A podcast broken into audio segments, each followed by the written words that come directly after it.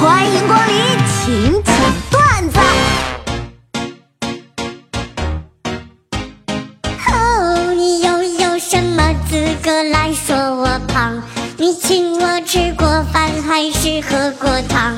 我那一块肉有义务听你讲，你好好想想。有没有请我吃过牛肉、羊肉、火腿、香肠、火鸡、鸭、鹅、螃蟹、龙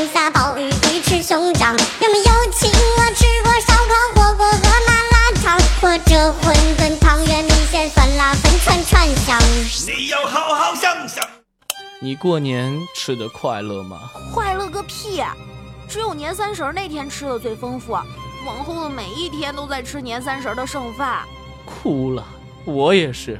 为什么过年非要搞一大桌子菜不可？吃又吃不完，还得重复吃。哎，你以为是传统习俗啊？只是因为大家都懒得做饭，做一次搞定整个假期罢了。哎。如果问女孩子，你们愿意跟超级幽默、特别好笑、永远逗你开心，但是长得一般般、也没有多少钱的男生在一起吗？十个女孩里至少有五六个回答愿意。那如果问男孩子，你们愿意跟超级幽默、特别好笑、永远逗你开心，但是长得一般般、也没多少钱的女生在一起吗？十个男生都告诉我想跟这样的女孩做兄弟。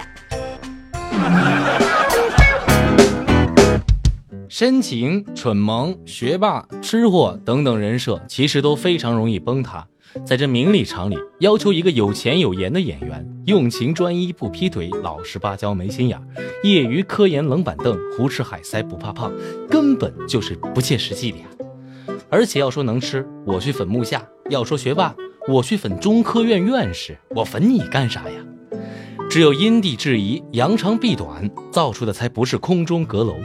建议各明星工作室从实际出发，立一些因为太有钱所以价格不敏感，买奢侈品不眨眼；因为太好看所以衣品不佳，却还是穿啥啥有型；因为太招风所以一年之内换了四个对象不费劲；因为太狠所以天天催吐，一月瘦了十五斤等等这类人设，这才是符合老百姓心理预期的明星生活呀。这才是我们觉得明星牛掰的点呢，请本分一点。我这个过年吧，回趟家回了四天，三天都在被催婚，这样下去我哪敢再回家呀？哎，我没有啊，我就回家第一天被催婚了，后来一个礼拜，我家那些亲戚都安静如鸡。你咋做到的？教教我。也没啥，我假期前我学到一招，如果有亲戚催婚啊，就说前几天算了个命，说三十五岁前结婚会克死三个亲戚。牛逼！哎，我有一姐们儿，简直就是个语言鬼才。哦，怎么说？她今天说要给我发一张绿茶拿铁的照片。是什么刚出的咖啡吗？哎，不是，是她一个讨厌的女孩在健身房里举哑铃的照片。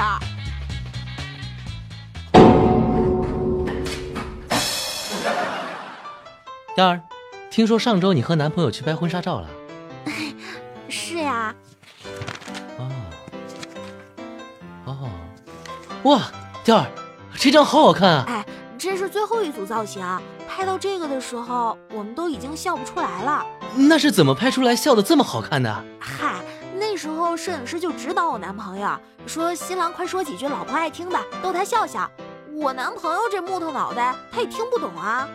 他是不是给你说了银行卡密码？不是，摄影师就又提示他了，说女人最爱听哪三个字儿啊？买买买！